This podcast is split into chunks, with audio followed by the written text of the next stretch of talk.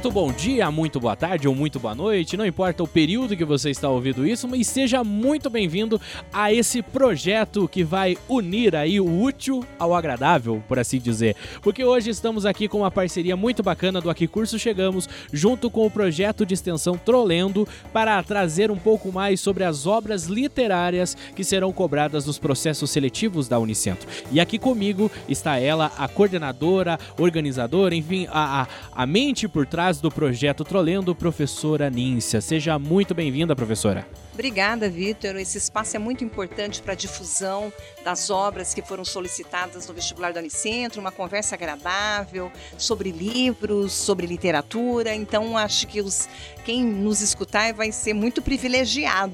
Sim, e além do nosso podcast aqui, nós também contamos com o vídeo, né? Nós contamos com o auxílio do vídeo que será disponibilizado aí no canal Trolendo. Então, vai ser disponibilizado cada vídeo uma obra que a gente vai abordar aqui. E a nossa ideia ideia, né, professora, é tentar trazer todas as obras literárias que serão cobradas, não é mesmo? Exatamente, tanto do vestibular, Vitor, quanto as do PAC. Uhum. PAC 1, PAC 2, PAC 3 são as mesmas do vestibular, né? Então só há uma modificação do PAC 1 e PAC 2. E esse ano nos pegou de surpresa, né? Porque pelo menos eu, eu olhei todas as obras literárias ali, eu pensei, meu Deus, é bastante conteúdo aí para os vestibulantes estudar, não é mesmo? Bastante leitura, mas a gente está aqui para isso, né? Para funcionar como um personal lecture. estamos, estamos aqui para ajudar, porque nós nos preocupamos com os nossos vestibulantes, né? Nossos futuros alunos aí da nossa instituição e a gente quer dar o máximo de apoio para que eles sejam o nosso aluno de algum curso de graduação aqui da nossa instituição, não é mesmo? É, e principalmente, Vitor, a questão da responsabilidade social da universidade também, né? Uhum. Aquele aluno que está distante, que não pode frequentar um cursinho, que a escola né, não aborda essas obras, então a gente está pensando num, num olhar muito maior, né, do que a própria região de Guarapuava, que a gente atinja um público, né, quem sabe nacional. Uhum. Mas vamos para o que importa. A gente veio aqui para falar sobre obras literárias e nós vamos começar o nosso episódio falando sobre a obra literária A Falência. Professor, o que você tem a falar sobre esse assunto? Então, A Falência é um, um romance da Júlia Lopes de Almeida que foi publicado em 1901 portanto, já século XX, né? E que figura como uma, da, uma das obras principais do período realista naturalista. Lembrando que esse período, um dos romancistas mais consagrados é Machado de Assis, uhum. e a gente pode dizer que ela está no mesmo, na mesma linha. No mesmo patamar né? ali. É, a única infelicidade, digamos assim, que se é que pode dizer que ela foi mulher no começo do século XX. E na sua opinião, demorou, né? Demorou para isso acontecer, né? Para trazer essas obras, as autoras brasileiras, né?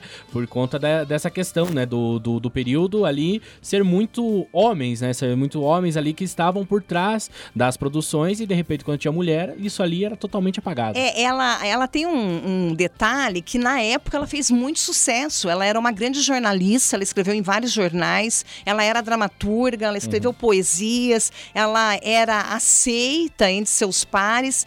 Ela fundou, junto com Machado de Assis, a Academia Brasileira de Letras e, pasmem, ela não pôde participar porque ela era mulher. Então entra o marido dela, o Filinto Almeida, no lugar dela, que fundou a Academia Brasileira de Letras. E essa, é, você comentou sobre o período, mas que ano específico foi lançada essa obra? 1901. 1901. É, a, a obra foi publicada em 1901, prova é, provavelmente tenha sido escrita anteriormente, né? Então uhum. nós temos aí uma obra de começo do século XX que traz uma temática não muito comum uhum. de mulheres se sobressaindo em meio a, a dificuldades financeiras, né? Naquela época sempre providas por homem, uma mulher que de repente perde tudo e vai ter que ir à luta, trabalhar ali num, num período histórico que não era muito comum as mulheres, né, sustentarem as suas famílias. Você comentou que ela era jornalista, né, e também ajudou a fundar a Academia Brasileira de Letras, né? Mas além disso, quem era a Júlia? A Júlia era uma escritora, ela foi educada para isso, ela era foi uma mulher letrada, os pais investiram na educação, coisa muito difícil, né? É, preocupadíssima com a questão abolicionista, ela foi uma abolicionista, né? Ela escrevia sobre essa problemática da mulher, da mulher escrava. Então, ela é uma, uma pessoa ímpar no campo da intelectualidade do começo do século XX. Uhum. E qual que, na, na sua opinião, assim, é, nós destacamos aqui, né, sobre a questão da demora de abordar a obra obra dela, mas assim, qual que é a importância da sua obra para a literatura brasileira? Então, é a obra, a visibilidade de uma mulher que fala da dificuldade de ser mulher no início do século XX, mas sem sucumbir. Uhum. É, ela tentou, ela escreveu, ela deu voz a essas mulheres que não tinham. O problema foi o apagamento dessa escrita. Na década de 30, 40, não se falava mais em Júlia. Uhum. Né? Agora, no, no, princípio dos anos 2000, é, estudos da UFSC trazem novamente né, a discussão sobre a obra dessas escritoras do começo do século XX. Uhum. E assim, uh, vamos primeiro entender qual que é o enredo completo dessa obra. Não o enredo completo, né? Mas uma, uma breve sinopse dessa obra para a gente poder tentar entender o porquê que esta obra foi, foi abordada dentro do nosso vestibular. Então, só para comunicar, né, o pessoal aí, o enredo completo, com a análise nós temos logo, logo aí, tá estourando no canal Trolendo, que é o resumão, uhum. né? Aqui a gente está falando sobre aspectos específicos dessa obra. Então a gente tem é, uma mulher chamada Camila, que é casada com Francisco Teodoro, um empresário muito rico, um casamento de conveniência, na época era muito comum, né? Ela tem quatro filhos, mas ela é uma mulher muito, a Camila, a protagonista, muito preocupada com o que acontece ao seu redor, gostava muito muito de artes, até que ela se encontra com um médico, né, um gentleman, é um voltado à arte, todo, né, bom, bom de boca, uhum. né, que a seduz e ela se deixa seduzir, tem um caso amoroso. Esse marido investe na bolsa, o, o Francisco Teodoro investe na bolsa e perde tudo. Com vergonha do que a sociedade iria falar dele, ele não corre atrás do prejuízo, ele se suicida. Nossa. E ela acha que o Gervásio, doutor, né, ficaria com ela e assumiria os filhos. Só que ela vai descobrir que o Gervásio era casado.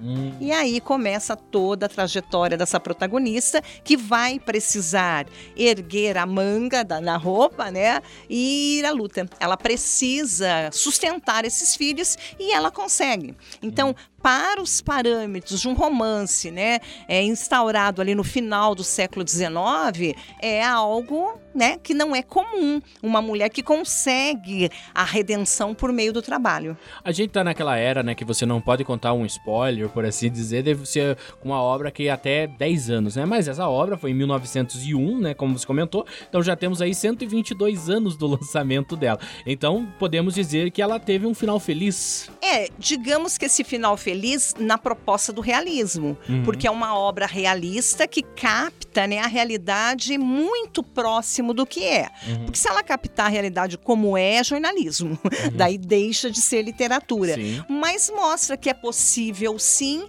uma mulher conseguir se sobressair numa sociedade extremamente preconceituosa e misógina. E agora vamos àquele paralelo. Por que, que você acha que essa obra foi abordada dentro do vestibular da Unicef? Principalmente né, para que a literatura de autoria feminina do início do século venha à tona e esses alunos que vão ler tenham conhecimento. Não, é, não foi só o homem que escreveu uhum. né, uma literatura no século XX. Tem vários escritores maravilhosos, né? Machado, Lima Barreto, Graciliano Ramos, mas tem muitas mulheres que escreveram tão bem quanto e foram invisibilizadas. Então a universidade vem com essa proposta, uhum. né? Trazer à tona a, litera a, literatura de autoria feminina. Você comentou sobre a questão do final, né? Que ela é um dentro do dentro da, da, da do, do do período, né, que se fosse muito real seria jornalismo. Mas assim, qual o paralelo que a gente pode traçar entre a obra com a contemporaneidade? Então, de mulheres que vão à luta, que saem de relacionamentos abusivos e tóxicos é, e querem refletir sobre isso, mas não ficar chorando fechado em casa. Uhum. Né?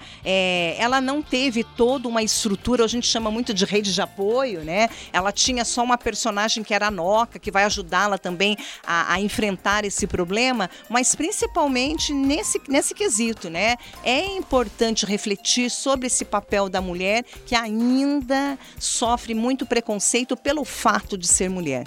E agora vamos para as nossas considerações finais sobre a obra. Quais que você tem para destacar, professor? Então, tem que se destacar essa protagonista, que é uma protagonista forte, ela é uma personagem realista, então ela vai ser abordada dentro dos seus defeitos e qualidades, não entra também o um mérito de julgamento, nossa, ela traiu o marido, essa traição tem todo um entorno, né, é, o porquê que ela busca no, nos braços de outro aquilo que ela não encontra com o marido, a questão também dos filhos, das filhas, não verem, né, uma realidade como deveria ser vista. Então, é, a protagonista é elencada como uma heroína realista.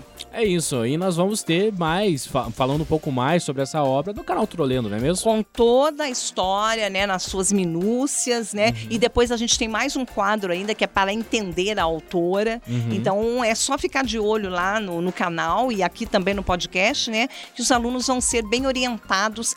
Uma coisa, Vitor, tem que deixar bem claro: nada prescinde a leitura. A gente está dando um roteiro para a pessoa, né? Chegar ao livro com mais conforto, porque é uma obra de século XIX, começo do século XX. A linguagem é diferente da Sim. nossa, né? Então a gente dá um caminho para essa leitura atingir o seu objetivo. É a famosa linguagem do jovem mancebo encontra-se com uma bela donzela, né? Tipo, então é uma linguagem e a um pouco jovem donzela na falência não suspira, ela vai à luta. então é isso, professor. Eu acho que nós podemos dar o ponto final no nosso primeiro vídeo aqui, nosso primeiro podcast falando sobre as obras literárias, não é mesmo? Exatamente. Até a próxima. Até a próxima. Esperamos você como nosso aluno aqui na instituição. Até lá.